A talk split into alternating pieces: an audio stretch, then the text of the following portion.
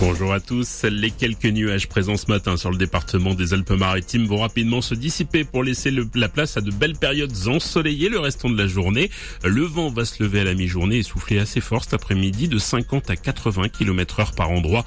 Côté température, 13 degrés ce matin au réveil comme à Mandelieu. L'état d'alerte, le département des Alpes-Maritimes est officiellement passé en vigilance sécheresse hier soir. Un arrêté a été pris par la préfecture. Il restera en vigueur au moins jusqu'au 30 avril. Pendant cette période, l'arrosage, le lavage des voitures et le remplissage des piscines sera réglementé. Les contrevenants risqueront une amende de pouvant aller jusqu'à 1500 euros. Depuis septembre, le déficit de pluie est estimé à environ 50%. Une nouvelle journée de mobilisation. Elle aura lieu demain, toujours contre la réforme des retraites. À Nice, le départ du cortège est programmé à 10h, place Masséna. Aujourd'hui, suite des perturbations à la SNCF. Dans les Alpes-Maritimes, seulement 50% des TER seront en circulation. Des problèmes également sur les TGV. À Antibes, par contre, les éboueurs ont repris le travail hier soir. Ils étaient en grève depuis une semaine.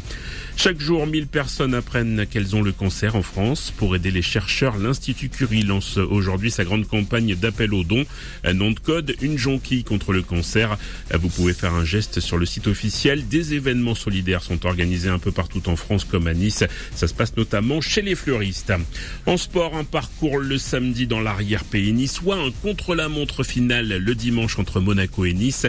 Les deux dernières étapes du Tour de France 2024 ont été dévoilées hier matin par les organisateurs organisateurs. Pour la première fois depuis plus de 100 ans, la grande boucle arrivera ailleurs que sur les Champs-Élysées en raison des préparatifs des JO.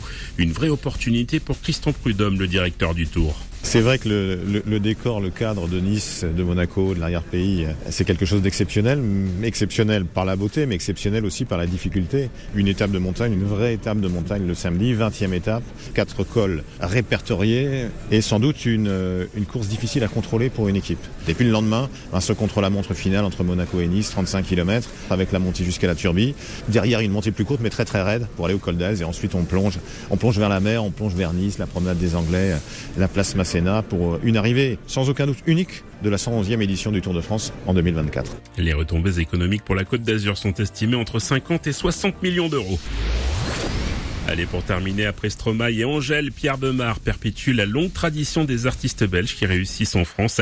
Il sera en concert aux Zénith de Paris le 28 mars 2024, 6h35 sur Énergie. Bonne matinée.